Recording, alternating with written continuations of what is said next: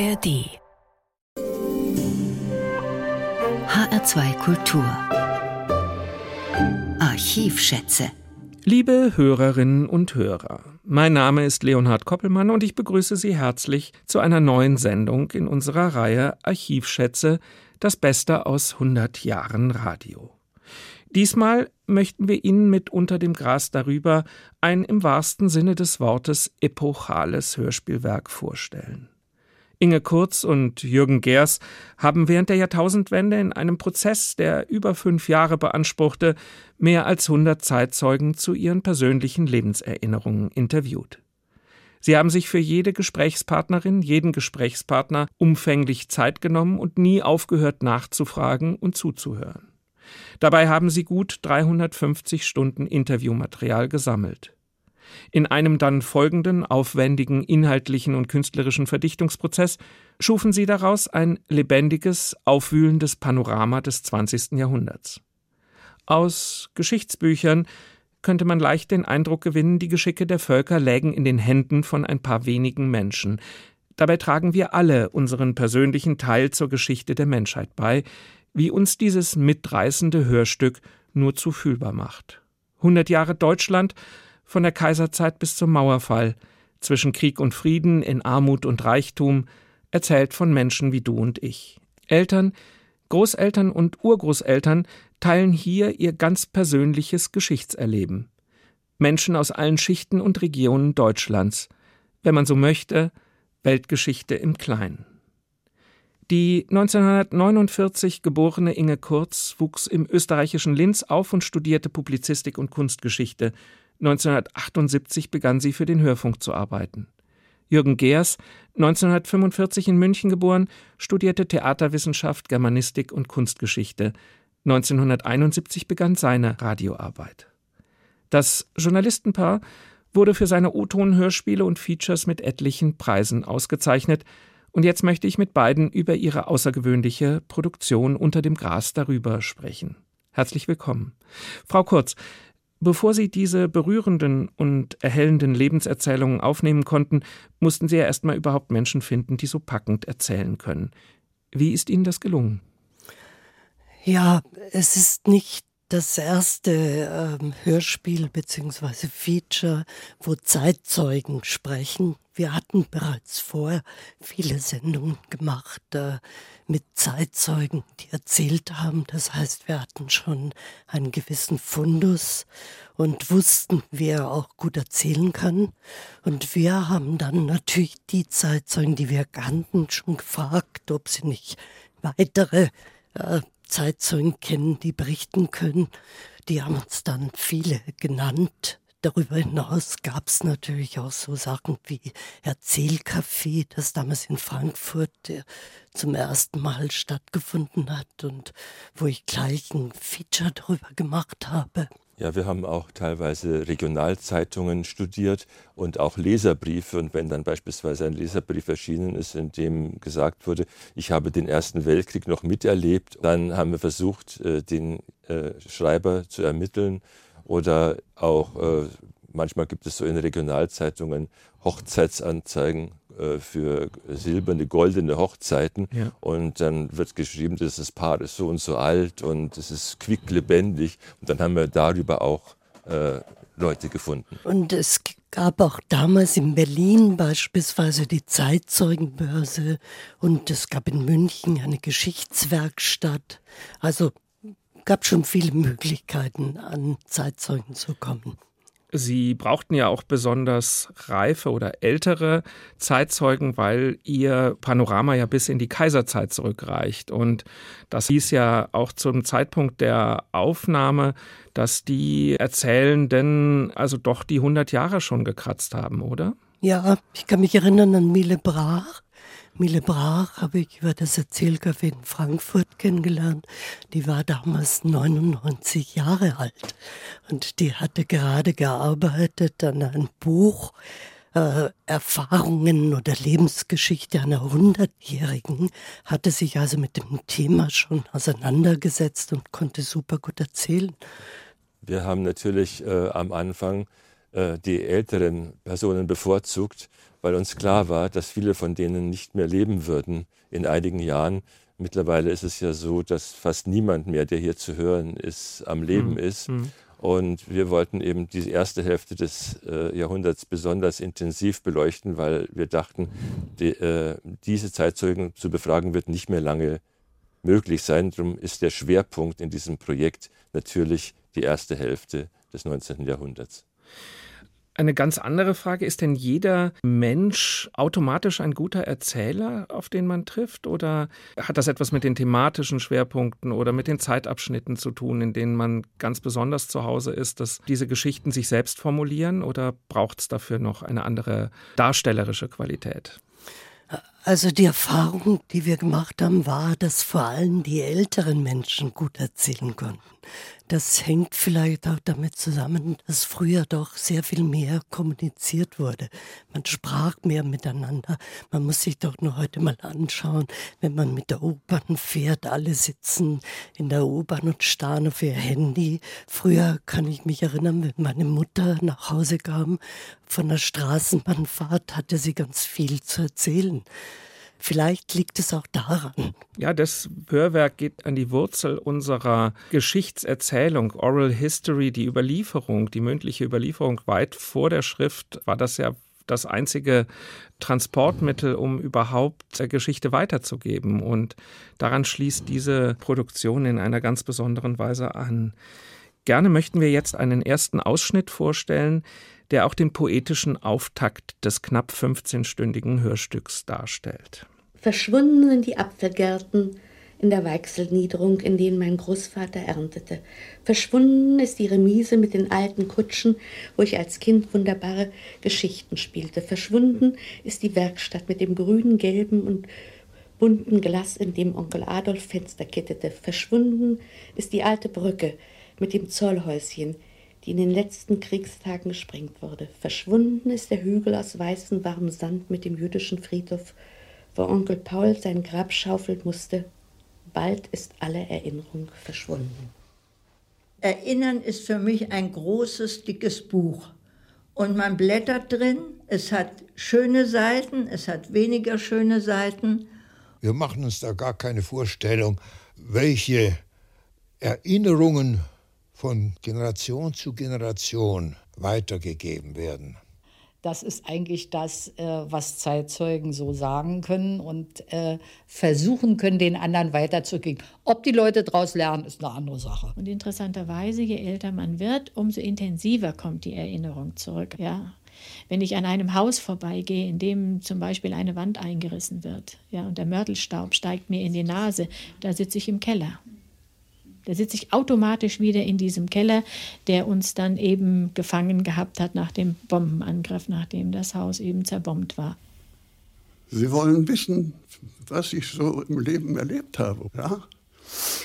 das ist natürlich eine sehr, sehr lange Geschichte. Wenn man auf 100 zugeht, dann hat man ja doch schon etwas erlebt was ja auch für andere Menschen sicher interessant ist. Also ich habe also den weitaus größten Teil dieses Jahrhunderts hinter mich gebracht. Habe immerhin den Ersten Weltkrieg erlebt, die Inflation, äh, die Hitlerzeit, den Zweiten Weltkrieg, war Soldat, gefangen. Und die erste Erinnerung, die ich habe, ist die an die Mommsenstraße in Charlottenburg. Das ist eine kleine Querstraße von der Wilmersdorfer Straße, die wiederum eine Querstraße vom Kurfürstendamm ist.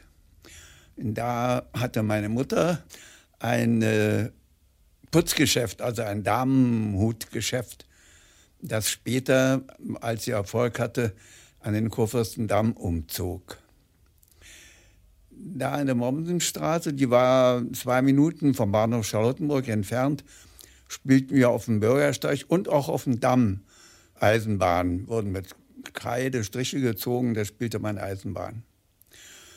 Man konnte ruhig auf dem Damm spielen, denn ein Auto kam da ganz selten vorbei. Meistens waren es Pferdewagen. Überhaupt war zu der Zeit, das war also so etwa um 1909 etwa oder 1910 spätestens, Da gab es ein paar Taxen, Autotaxen in Berlin, aber sonst fuhr man Pferdedroschke. Es gab Straßenbahn und es gab Omnibusse, die von Pferden gezogen wurden, Pferdeomnibusse. Es gab auch, was vielen gegenwärtig Lebenden fast unvorstellbar sein wird, es gab kein Fernsehen, es gab noch nicht einmal Radio. Man war völlig auf das angewiesen, was in den Zeitungen stand. Und auch das, was die Leute so erzählten. Hin und wieder kamen ja so Gerüchte auf, wurde irgendwas erzählt, so aus der Nachbarschaft. Wenn ich Ihnen also was erzähle aus dem Jahr 1910 oder 1915, ich kann mir gar nicht vorstellen, wie Sie das aufnehmen können oder wie das überhaupt ein Mensch, der noch jünger ist, wie der sowas aufnehmen kann, weil sich die Welt in diesen 100 Jahren so grundsätzlich geändert hat auf allen möglichen Gebieten, gerade auf den entscheidenden Gebieten, dass man sich manches, muss ich zugeben, einfach nicht vorstellen kann. Wir waren ja noch beinahe ein Ständestaat, da war also der Hochadel noch also nun wirklich äh, dominierend gewesen. Und äh, das äh, bessere Bürgertum hat sein Möglichstes getan, es dem Hochadel gleich zu tun. Umgekehrt äh, hat die Industrialisierung ein Industrieproletariat plötzlich in die Szene gesetzt, ja, auf das man nicht vorbereitet war, das also nur in äh, unvollkommener Weise befriedigt werden konnte durch den Lohn, durch die Wohnungen und so weiter. Wir hörten gerade einen Ausschnitt aus dem epochalen Hörwerk Unter dem Gras darüber. Über knapp 15 Stunden wird in diesem Meisterwerk ein Geschichtspanorama von der Kaiserzeit bis zur unmittelbaren Nachwendezeit ausgebreitet. Herr Geers, Erinnerung ist ein seltsames Ding. Im Alter rücken uns plötzlich weit entfernte Ereignisse wieder sehr nahe. Inwieweit trifft diese Überlieferung zu? Das ist natürlich immer ein gewisses Problem, wenn man beispielsweise auf Tagungen ist mit Historikern. Die Historiker lieben das Dokument, das schriftlich fixierte, das exakt zu verortende. Und das hat ja auch seine gute Berechtigung. Erinnerung ist aber etwas, was mit Emotionen zu tun hat. Erinnerung macht eigentlich die Substanz unseres Ich aus. Wenn wir unsere Erinnerung verlieren, sind wir nicht mehr existent in dem Maße, wie wir das vorher als Person waren. Und die Erinnerung ist natürlich subjektiv gefärbt. Wir haben deswegen jetzt auch nicht diesen Ansatz gehabt, zu fragen, in welchem Bataillon waren Sie, in welche Uhrzeit begann der Angriff, wann konnten Sie das mitsehen, äh, welche Erfahrungen haben Sie gemacht, an welchem Ort, wie war das Wetter, sondern wir haben einfach die Fragen sehr offen gehalten. Als Journalist ist man ja normalerweise gewohnt, themenorientiert zu mhm. arbeiten. Man sagt also, wir machen eine Sendung 20er Jahre, wir brauchen einen Menschen, der vielleicht das Hotel Adlon noch kannte. Mhm. Dann gehen Sie, recherchieren Sie jemanden und äh, der erzählt Ihnen vom Hotel Adlon. Und bei solchen Arbeiten ist uns aufgefallen, dass manche Menschen, die zwar in das Thema gepasst haben, aber im Grunde genommen woanders hin steuerten, den Erzählschwerpunkt dessen, was sie mitteilen wollten, auf etwas ganz anderes gelegt haben. Und wenn man genügend Zeit mitbringt und sich auf die Leute einlässt und in eine, sagen wir mal, fast etwas psychologische Gesprächssituation kommt, öffnen sich die Leute auf eine ganz andere Weise und wir haben deswegen mehr und mehr den Ansatz sein gelassen, das Jahrhundert nach den berühmten Themen, wann flog der erste Zeppelin oder sowas, zu durchkämmen, sondern haben schlicht und einfach nur eine Frage gestellt, erzählen Sie uns Ihr Leben. Hm. Und natürlich sind nicht alle Erzähler gleichermaßen gut. Die Interviews, die wir geführt haben, waren zwischen sechs Stunden und die kürzesten vielleicht drei Stunden, manche erstreckten sich über drei Tage. Äh, je mehr jemand zu erzählen hatte, je faszinierender er das tat, desto länger haben wir uns mit ihm unterhalten. Und trotzdem ist ein Schnittverhältnis zustande gekommen von 1 zu 10. Das heißt, wir haben 300 Stunden Material aufgenommen und davon sind 15 Stunden letzten Endes gesendet worden. Alles andere ist dem Schnitt zum Opfer gefallen. Mhm. Sie sagten, Daten und Ereignisse haben Sie dann irgendwann in Ihrer Planung zur Seite geräumt. Ich finde ja, das Besondere ist sogar, dass es gar nicht mal immer nur die Worte sind und das Erzählte, sondern auch das Stocken, die Intonation, dass Sprache noch ein ganz anderes Vehikel ist als verschriftete Sprache zum Beispiel, um das Mitgenommensein, um die Bewertung, um die Haltung letztendlich zu bestimmten Ereignissen zu erspüren. Ja, manche haben ja zu singen begonnen. Es gab einige, die geweint haben. Und äh, es gab so bestimmte sprachliche Besonderheiten. Beispielsweise einer hat ständig nach jedem Satz mit E, E geendet. Das haben wir nicht rausgeschnitten. Das fanden wir natürlich wichtig und es bestätigt auch, was Sie gerade gesagt haben. Und dabei ist es Ihnen gelungen, keine Person vorzuführen, sondern eben tatsächlich uns ein emotionales Bild vor Augen, vor Ohren zu führen, das wahnsinnig äh, mitnehmend, mitreißend ist. Wie anders die Welt im Kaiserreich noch war, bringt uns unser nächstes Hörbeispiel aus Unter dem Gras darüber nahe. Ja, geboren wurde ich also 23. Februar 1905 in Kaiserslautern. Kaiserslautern in der Pfalz. Die Pfalz gehörte damals zu Bayern. Und mein Vater war äh, Dreher vom Beruf und arbeitete bei der Eisenbahn damals. Er war in der Gewerkschaft, er war in der Sozialdemokratischen Partei, wie meine Mutter auch. Wir waren also eine, na, ich kann schon sagen, eine sehr arme Familie. Ich war der einzige, das einzige Kind, aber trotzdem hat es auch hin und vorne nicht gelangt. Ich bin also dann in die Schule dort gekommen und nach einem halben Jahr aber musste ich die Schule verlassen, weil mein Vater einen Streik geführt hat bei der Eisenbahn und ist aus Bayern ausgewiesen worden. Wir waren also Ausgewiesene innerhalb des Deutschen Reiches. Und wir kamen dann 1911 nach Frankfurt. Ich bin am 11. September 1898 äh, in Chopa im sächsischen Erzgebirge geboren. Vater hatte dort eine Baumwollspinnerei im Chopa-Tal und wir waren sehr einsam in unserer Wohnlage. Die Stadt war oben äh, auf dem Berg ich hatte als, bin dort auch zur Schule gekommen und äh, hatte einen Schulweg von gut einer halben Stunde, was man, glaube ich, heute einem Kind gar nicht mehr zumuten würde. Wir haben in Detmold sehr schön gewohnt, in einem der Kavalierhäuser, die in der sogenannten Allee standen. Und da haben wir den sehr schönen großen Garten gehabt und jeder von uns bekam ein Stückchen Land und musste das bebauen. Und mein Vater als Soldat äh, war hingerissen, Land zu bebauen, Grund unter den Füßen zu haben. Er kaufte sich Bücher, er studierte Gartenwirtschaft und äh, Obstbau und ich weiß nicht was alles. Er war ganz erfüllt von dieser neuen Lebensphase. Mein Vater war Beamter, ähm, Justizbeamter in Kassel, Landgerichtsrat oder sowas. Und äh, wir wohnten Amalienstraße 12. Die linke Seite war Eingang nur für Herrschaften, stand da dran. Und auf der rechten Seite Lieferanten. Hm? Da ging es ein bisschen runter in den Keller. Und das Souterrain, da war die Küche, die Waschküche, also diese acht äh, Dienstboten äh, Region, will ich mal sagen. Und die Dienstboten wohnten ganz oben in den Dachgauben. Unsere Wohnung war offen. Konnte jeder von der Wolde in die Küche, in die Zimmer.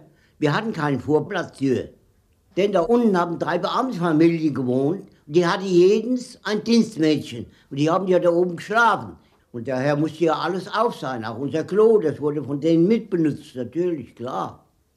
Unter uns die Beamtenfamilien, ganz unten Schullehrer, im ersten Stock ein Rechnungsrat und im zweiten Stock wohnte ein Lokomotivführer, also alle Beamten. Und die hatten alle Dienstmädchen, durften aber die Dienstmädchen vor 10 Uhr kein Feuer machen. Die mussten in der kalten Küche arbeiten. Das hätte viel Geld gekostet. Und beim Mittagessen, ja, wenn noch genügend übrig waren, oder wurden sie auch richtig gesättigt, aber sonst nicht. Und an Weihnachten bekamen sie 5 Mark und vielleicht ein paar Schuhe oder ein bisschen Stoff für ein Kleid oder irgend sowas. Das war die Auslage der damaligen Beamten für ihr Personal. Und dann war ich natürlich bestens eingeweiht in die soziale Lage dieser Mädchen. Die kamen morgens und haben sie geträumt gehabt. Und da musste die Mutter ihr Traumbuch aus dem Schublad holen. Da wurde dann gelacht. Und abends kamen sie und haben sie gesagt, die hatten ja heute eine Stimmung gehabt. Das war furchtbar. Man hätte die Haare ausraufen können. Und so weiter. Also ich war bestens informiert. Ich war überhaupt bestens informiert. Meine Mutter hatte mir beigebracht, wie ich so vier, fünf Jahre alt war, Hanni, wenn die Damen, das waren Damen, meine Mutter war Frau, das waren Damen, wenn die Damen auf der Treppe stehen, du willst vorbeigehen, dann musst du sagen, ich bitte vorbeigehen zu dürfen. Das habe ich auch gemacht. Da hat die eine gesagt, ey, Johnny, wir haben aber Buffet und ihr habt keins. Die andere hat gesagt, ey, Johnny, wir haben aber ein Klavier und ihr habt keins. Die andere hat gesagt, ey, Johnny, wir haben aber ein Badezimmer und ihr habt keins. Und da habe ich meinen rechten Fuß genommen und habe den aufgestampft und habe gesagt, und mir, wir haben einen Aff und ihr habt keinen. Wir hatten einen Bügelofen, den haben wir den Aff getauft. Denn an dem Aff, da kamen die feinen Damen morgens schon aller Frühe und haben sich ihren Po gewärmt. Und der hat immer geglüht, sonst konnte die Mutter nicht bügeln. Ich spreche hier mit Inge Kurz und Jürgen Gers über ihre Produktion Unter dem Gras darüber. Frau Kurz, Sie haben damals noch auf Tonband produziert. Irgendwo habe ich einmal gelesen, die Grundlage der Montage waren elf Kilometer Bandmaterial. Vielleicht können Sie einmal kurz die Arbeit mit Tonband vorstellen? Also wir hatten ein eigenes Studio uns eingerichtet, das heißt analog produziert. Wir hatten einen langen Tisch, auf diesem langen Tisch lagen hunderte von Bobbys. Die Entscheidung war anfangs, das äh, Hörspiel chronologisch zu bauen.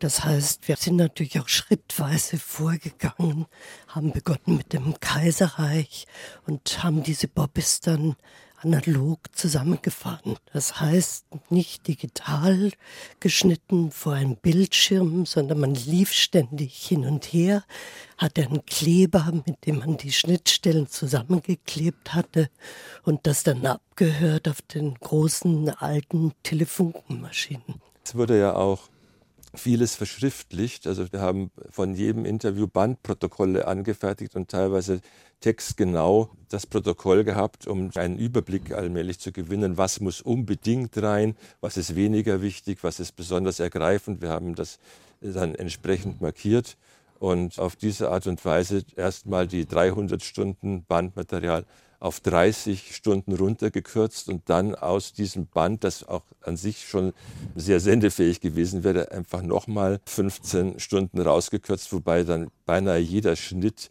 den man machen musste, wehgetan hat, mhm. weil so viel unter den Tisch fiel. Jetzt ist die Arbeit mit Band ja auch insofern anders, als dass sie invasiv ist. Das heißt, das Material wird verletzt. Anders als im Digitalen hat man nicht die Möglichkeit, hin und her zu spielen und mal den und jenen Schnitt auszuprobieren, sondern jeder Schnitt ist eine Entscheidung. Ja, das stimmt schon, aber man kann auch noch umstellen. Man kann den Klebestreifen noch mal aufmachen und umstellen oder auch noch mal rauskopieren ein Stück und das vielleicht dann später noch mal reinmontieren. Also die Möglichkeit bestand schon. Trotzdem heißt das natürlich eine ganz andere Vorbereitung und Vorüberlegung, weil man ja tatsächlich aber nicht den Umfang an Veränderungsmöglichkeiten hat, den man hat, wenn man das Material nicht verletzt, also im digitalen arbeitet. Das heißt, die Vorarbeiten auf die Montage stelle ich mir auch sehr aufwendig vor. Ja. Also normalerweise, wenn ich eine Originaltoncollage gemacht habe, habe ich wortwörtlich abgeschrieben. Das war natürlich nicht möglich. Also es gab nur dann ein Protokoll und man hatte ja auch noch ein bisschen im Ohr die Interviews, also wusste in etwa, was jemand erzählt hat und konnte sich daran orientieren. Also es gibt inzwischen auch ein Band, das ist 22 Stunden lang. Das haben wir auch digitalisiert, aber leider hatten wir nur diese 16 Stunden Sendezeit. Hm. Unser nächster Ausschnitt beschäftigt sich mit der Situation der Frauen im ausgehenden Kaiserreich und zu Zeiten des Ersten Weltkriegs. Sie müssen ja denken, dass die Frauen im Ersten Weltkrieg ohne dass sie darauf überhaupt vorbereitet waren, plötzlich aus einem, das Ideal war, die Hausfrau und Mutter. Auch der Arbeiter, das ist der Gegensatz zu heute, ich höre die Arbeiter noch um uns herum sagen, Ming Frau bruch nit zu arbeide, ich verdiene genug. Es war der Stolz der Menschen, so aufzusteigen, dass die Frau nicht mehr arbeiten musste. Denn die Arbeiterfrau musste arbeiten, weil das, was der Mann verdiente, überhaupt nicht ausreichte. Die war nicht emanzipiert, die war Waschfrau und Putzfrau aus Not. Und auch in der Industrie, in der Arbeit, in der ganz primitiven Fabrik, die war aus Not, mit Kindern und allem und ohne jede Fürsorge berufstätig. Und ähm, diese Frauen, Jetzt spreche ich nicht von diesen Arbeiterfrauen, die äh, arbeiten gewohnt waren, also ein entsetzlich äh, einfaches Dasein. Aber die Kleinbürgerfrau, die war ja schon dem Bürgertum, dem Adel nachahmt. Die war ja stolz, nur Hausfrau und Mutter zu sein. Die Mutter hat in erster Linie den Vater betreut. Der Vater war von früh bis spät ihr Sinnen und ihr Denken. Und wie eine Glucke ihre Kinder. Wir waren ja sieben Kinder zwischen 1901 und 1911 geboren. Es war immer ein kleines, das zu betreuen war. Und sie hat uns alle gestillt. Und kaum war eins abgestillt, hat das nächste schon wieder erwartet. Meine Mutter hat eigentlich irgendwo, wenn man so will, ein trauriges Leben gehabt, trotz Geld. Erstens konnte sie mit dem Geld nicht umgehen, das machte natürlich alles mein Vater. Und zweitens mal hatte sie kein Verhältnis zu den Dingen, weil sie so weltfremd aufgewachsen war. Es war noch das vorige Jahrhundert, auch das Frauenbild. Nicht? Dienen lerne das Weib nach seiner Bestimmung, wenn auch mit fünf Dienstboten und, und sowas allem man eigentlich nicht in dem Sinne diente, dass man kochte und wusch und tat, wie eine Arbeiterfrau, sagen wir mal, oder auch Beamtenfrau auch oder so. Aber irgendwo, naja, meine Mutter durfte als junges Mädchen äh, nicht aufs Klo gehen, wenn der Diener den Gang bohnerte. Das schickte sich nicht, dass ein männliches Wesen also sah, dass eine Frau auch äh, normale Bedürfnisse unter der Gürtellinie hat. das ist eigentlich unmöglich, nicht? Es war auch ihr Wort immer. Das geht nicht, unmöglich. Im Gegensatz zu heute ist das so, dass der Mann eigentlich alles bestimmt hatte. Es war ja auch noch das BGB, äh, das napoleonische Recht, dass die Frau überhaupt keine Verfügungsgewalt über ihr Vermögen hatte. Das Vermögen, was die Frau einbrachte, unterstand der, dem Mann. Deshalb ja auch diese Riesenkatastrophen, auf dass der Mann das Vermögen durchbrachte und die reiche Frau arm zurückblieb. Sie durfte noch nicht mal einen Scheck unterschreiben. Eine gewisse Selbstständigkeit hatte man nicht. Man hatte ja nicht Geld zur Verfügung, meinetwegen um mal ein schönes Geschenk zu machen oder, oder um auch mal eine Idee zu verwirklichen, ohne zu sagen, ich mir das Geld dafür nicht mehr. Ich bekam es ja immer, aber hm, mein Vater hatte uns auch zur Hochzeit ein, äh, ein hübsches Haus geschenkt, äh, also Miethaus. Ne? Und die Einnahmen, äh, das kassierte mein Mann natürlich alles. und naja, also ich war damals noch sicher, habe es nicht gemerkt, aber nachher hat es mich doch gestört. Ich weiß, dass eine Tante von mir, die war nicht glücklich verheiratet und zwar gegen der, hatte der Mann eine zweite Frau, nicht also eine Liebschaft. Und äh, Scheidung war nur dann üblich, wenn die Frau eigenes Vermögen hatte. Und darum blieb eine schlechte Ehe zusammen und die Frau war diejenige, die darunter gelitten hatte.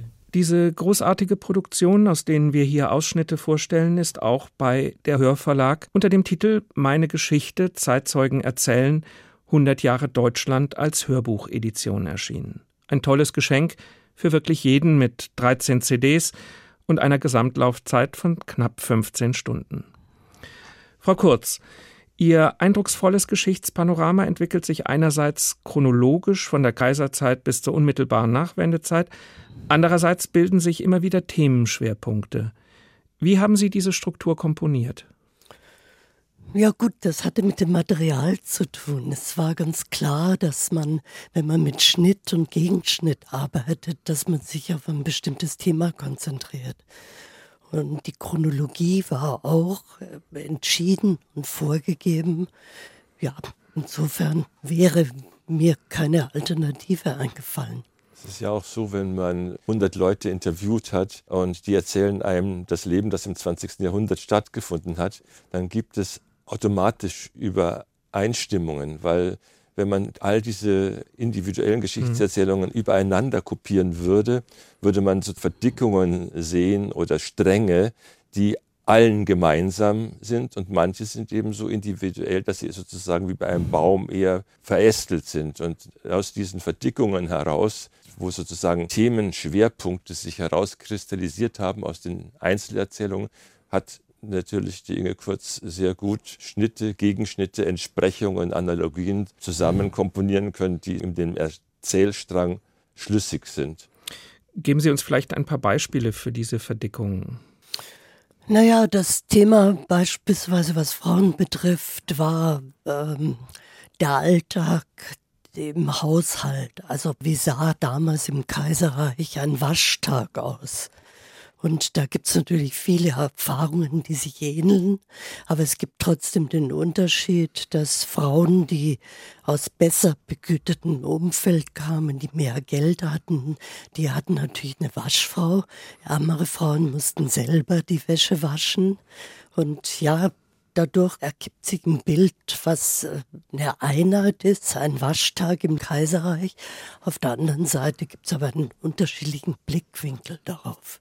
Es gibt ja, was diese Frauenemanzipation und die Geschichte der Frauen im 19. Jahrhundert anlangt, dann wieder Entsprechungen beispielsweise nach dem Krieg, wenn die Frauen äh, mhm. selbstständig äh, gewirtschaftet haben und plötzlich kommt der Mann aus der Gefangenschaft zurück, dann ändert sich da natürlich auch das Beziehungsmodell oder der Erfahrungshorizont der Frauen. Das ist auch eine Geschichte, die nicht nur einmal erzählt wurde, sondern die wir von mehreren haben. Und auf der anderen Seite, um mal Männerschicksale zu beleuchten, war es ja so, ich, wir wussten automatisch, äh, wenn uns jemand erzählt hat, dass er Jahrgang 1925 ist, äh, dann wussten wir, was, äh, was dem im Regelfall bevorgestanden mhm. ist. Und dann lief ja auch die Erzählung dorthin und dann haben sich eben Kriegserfahrungen gebündelt oder es haben sich eben Erfahrungen mit dem Nationalsozialismus unterschiedlich dargestellt, je nachdem, ob jemand ein überzeugter Nazi war oder ob jemand Jude oder Widerständler gewesen ist. Die Schrecken des nationalsozialistischen Regimes und der Zweite Weltkrieg nehmen zu Recht einen großen Platz in Unter dem Gras darüber ein. Hören wir hier einen ersten erschütternden Ausschnitt. Eigentlich bin ich also erst nach dem Krieg richtig aufgeklärt worden. Ja. Vor allen Dingen, ich bin auch mal von einem Staatsanwalt vernommen worden. Da hat sich darum gehandelt, dass die Wehrmacht da LKW zur Verfügung gestellt hatte. Ich habe damals also nun vor dem Staatsanwalt ausgesagt, ja, was äh, genau meine Meinung äh, äh, darstellt, dass niemand von all den Leuten, die äh, diese Juden damals abtransportiert haben, die also, also Transportmaterial zur Verfügung gestellt haben, ob der Fahrer, der gefahren hat, oder der äh, Chef des Stabes, der die Sache angeordnet hat. Keiner hat für möglich gehalten, dass diese Juden in den Tod gefahren werden. Man wusste, dass sie schlecht behandelt werden, man wusste, äh, äh dass sie grausam behandelt werden, dass sie interniert werden, aber es war einfach undenkbar, dass das vollzogen wird, was dann wirklich vollzogen worden ist, nämlich das Umbringen, wie man Ungeziefer umbringt. Sind schon mal also nun Äußerungen gefallen, die man glauben konnte oder nicht, die man, ja ganz offen gesagt, dann verdrängt hat, ne, weil man keine Zeit hatte. Der Münchner Stadtrat hat schon 1940 beschlossen, dass die jüdischen Menschen nun kein Recht mehr auf Wohnraum hatten. Jeder Vermieter konnte seine jüdischen Untermieter nachschmeißen, kündigen. Es war nun so, dass von 1200 Wohnungen, die es damals gab, die äh, nun an Juden vermietet waren oder im jüdischen Besitz waren, innerhalb eines Jahres 900 Wohnungen schon frei waren. Und nun mussten die ja wohin. Zum Teil sind sie bei Bekannten untergekommen, zum Teil in sogenannten Judenhäusern. Und zur gleichen Zeit haben die Nazis in Milbertshofen, das ist ein, ja, war damals ein Randgebiet von München, heute ist das alles ein bisschen anders, haben die Nazis ein Barackenlager errichtet. Das heißt, sie haben es nicht selber errichtet, sondern die Münchner Juden, die mussten dann äh, dieses äh, Lager Milbertshofen bauen. Und es ist auch äh, dabei noch zu sehen, dass wir zu dem Zeitpunkt keine Straßenbahn mehr fahren durften. Das heißt, die Münchner Juden, die fünf oder acht oder wie viele Kilometer von diesem Gebiet weg wohnten, mussten jeden Tag hingehen und wieder zurück, um dieses Lager zu erbauen. Und da sind wir Kinder dann vom Kinderheim äh, reingekommen. Dieses Lager hatte auch noch den Zweck, die Juden für die Deportation nach Theresienstadt zu sammeln. Und dieses Lager Milbertshofen war auch für die Gestapo der Bereich, wo sie auch ihre ganzen sadistischen Vorstellungen und Triebe oder wie immer man das sagen will, austoben konnten. Sie kamen oft nachts, haben die jüdischen Menschen, die dort wohnten, nachts aus den Baracken geholt, haben sie durchs Lager gejagt, haben sie gequält bis zum letzten. Ich kann mich erinnern, diese Baracken hatten ja keine eigene Toilette. Man musste also auf so eine Gemeinschaftstoilette genannt Latrine gehen. Das heißt, es ist ein Bretterhaus mit einer Stange, auf der man dann sitzt. Und da haben die nun also jüdische Menschen genommen, die eben darunter mussten und mit der Hand, ich kann nicht anders sagen, den Scheiße rausholen mussten. Herr Geers, Sie und Ihre Partnerin Inge Kurz haben mit Tätern und Opfern des sogenannten Dritten Reichs gesprochen. Wie behält man die Distanz und gleichzeitig die Empathie, um bei diesen erschütternden Erinnerungen weiterzufragen?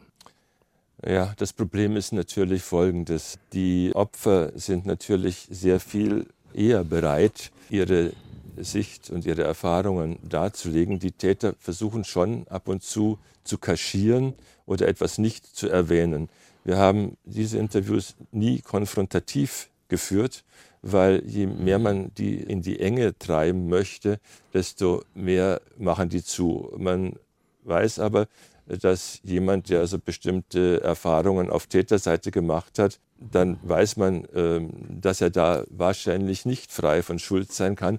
Aber man hört eben auch an der von Ihnen angesprochenen Ausdrucksweise, an dem sprachlichen Lavieren, am Zögern und Stocken oder am Überspielen, hört man die Wahrheit ein wenig mit. Und wenn der Täter das schönt, dann können Sie unmittelbar die Erfahrung des Opfers dagegen schneiden, damit klar wird, was eigentlich wirklich gelaufen ist.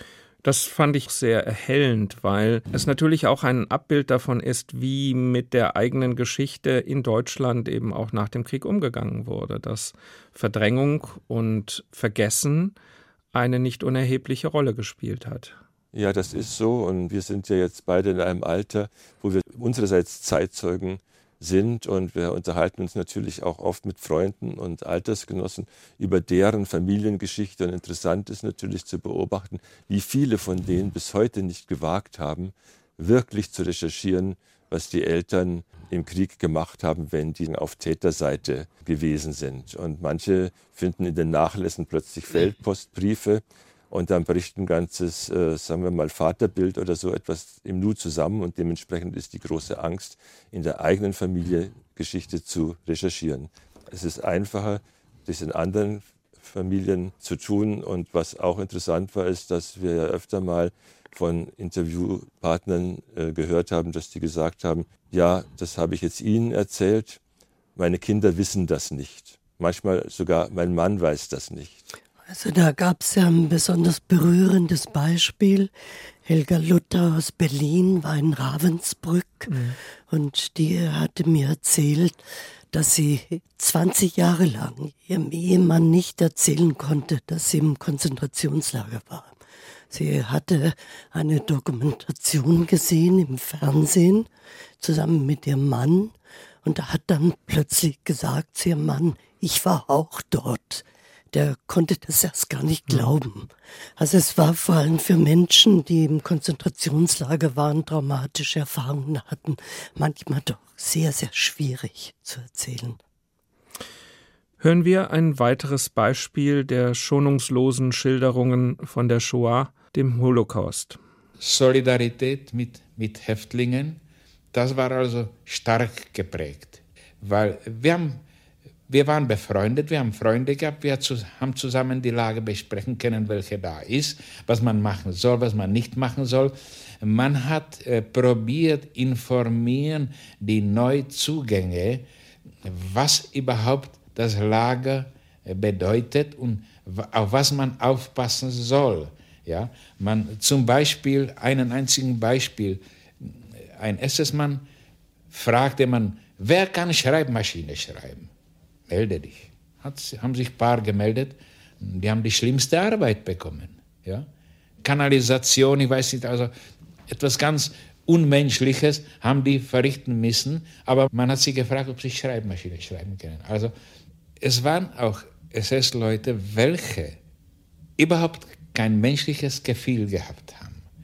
Da war zum Beispiel so ein Fall, war nicht der einzige. Wir waren bewacht durch einen Posten SS und der Posten stand dabei so einen Kanister mit Teer, wo er Holz verbrannt hat, dass er ein bisschen warm hat und so.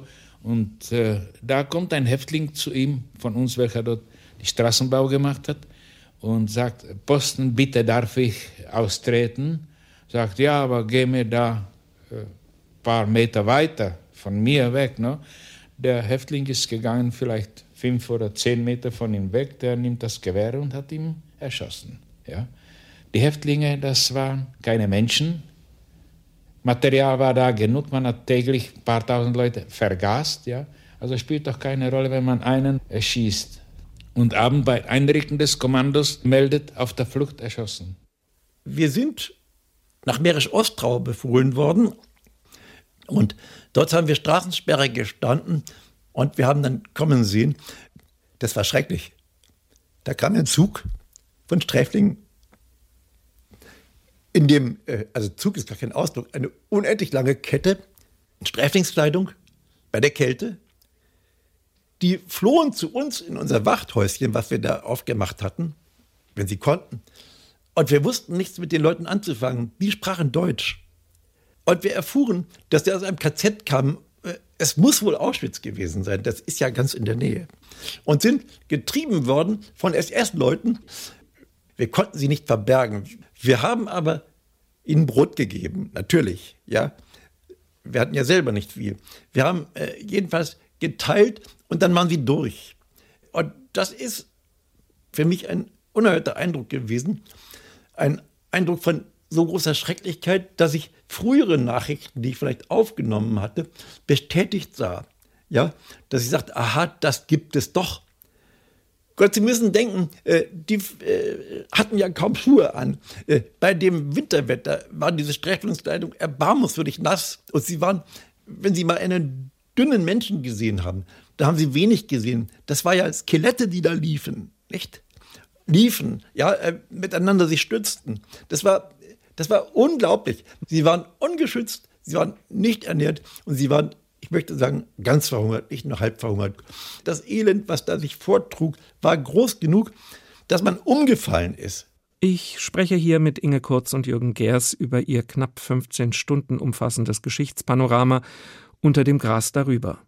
Frau Kurz, in den 1970er Jahren, den Jahren, in denen Sie und Herr Gers zum Rundfunk gekommen sind, veränderte sich die Art der Geschichtsbetrachtung weg von der Geschichte der Daten, weg von den Fiktionen der angeblich erklärenden Muster, stattdessen Hinwendung zu ganz persönlichen Erfahrungen, zu den Nahwelten des Alltags, zu den familiären Feldern der Erinnerung, dorthin also, wo Geschichte erlebt, allzu oft hier vernehmlich erlitten wird. Sie waren wichtige Protagonisten dieser Veränderung in Deutschland und haben sich auch in ihren anderen Werken so Gesellschaft und Geschichte genähert. Können Sie uns noch ein paar Beispiele aus Ihrer Arbeit nennen? Ja, mein erstes äh, Originalton-Hörspiel behandelte Gewalt gegen Frauen. Das hatte den Titel Das dankbare Angriffsobjekt. Das lief in einer Reihe, in einer Hörspielreihe zum Thema Häuser. Und äh, Originalton-Collagen, also Collagen, die nur aus Originaltönen bestehen, ohne Text dazwischen, das war ja damals noch ein relatives Novum. Das gab es nicht so häufig. Wir hatten einige Vorbilder, also beispielsweise Ernst Schnabel, der ein sehr bekannter, damals sehr bekannter Hörspiel- und Hörfunkautor war, oder auch Eberhard Fechner, der im Fernsehen die Collage mhm. eingeführt hatte. Und äh, trotzdem, es war nicht üblich, also ohne Texte zu arbeiten. Ich habe dann später mich natürlich auch mit den Kriegserzählungen von Soldaten, habe das zum Thema gemacht oder auch Flucht und Krieg und äh, Kriegskinder das sind alles Feature und Hörspiele gewesen zu einem ähnlichen Thema. Aber es gab auch ein Hörspiel oder eine Collage äh, über die menschliche Stimme. Und ja, viele äh, Collagen zu dem, zum Thema Drittes Reich, Nachkriegszeit. Man muss vielleicht dazu sagen, dass Anfang der 70er Jahre Originaltoncollagen eigentlich unüblich waren. Sie sind mhm. ja überhaupt erst dadurch möglich geworden, dass transportable Tonbandgeräte UHA oder Nagra auf den Markt kamen und man konnte dann mit Menschen auf der Straße oder in ihren Wohnungen sprechen und musste sie nicht ins Studio bitten.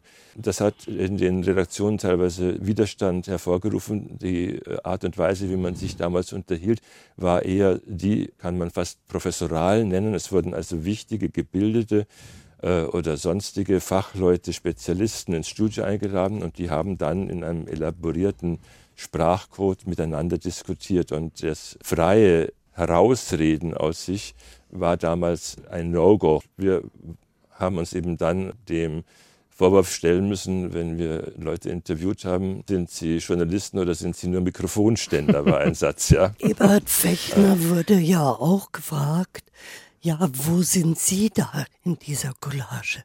Und die Ebert Fechner hat dann immer gesagt, ich bin der Schnitt.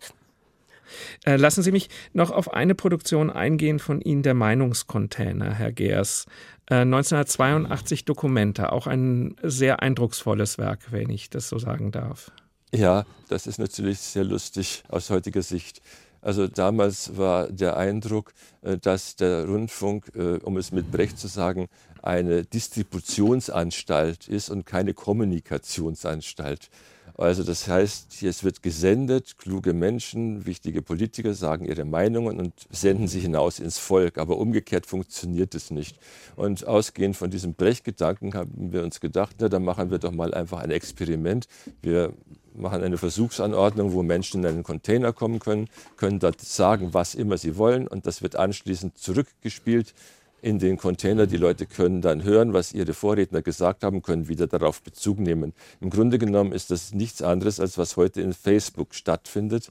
Und im Grunde genommen haben wir auch äh, damals nichts anderes erfahren, als was man über Facebook oder andere soziale Medien erfahren kann, dass sich nämlich in so einem vollkommenen offenen Raum, der redaktionell und auch sonst wie nicht kontrolliert wird, alles ansammelt vom, vom blühendsten Unsinn bis zum menschenverachtendsten Statement bis hin zu den klügsten und liebenswürdigsten Gedanken oder der äh, skurrilsten Fantasie.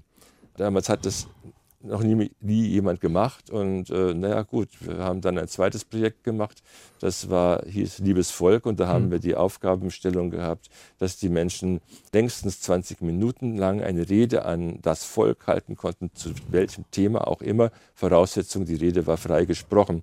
Da war nicht die Möglichkeit gegeben, dass die Menschen anonym sprechen, denn sie stiegen zu uns in das Interviewfahrzeug und mussten sich kenntlich machen mit Namen.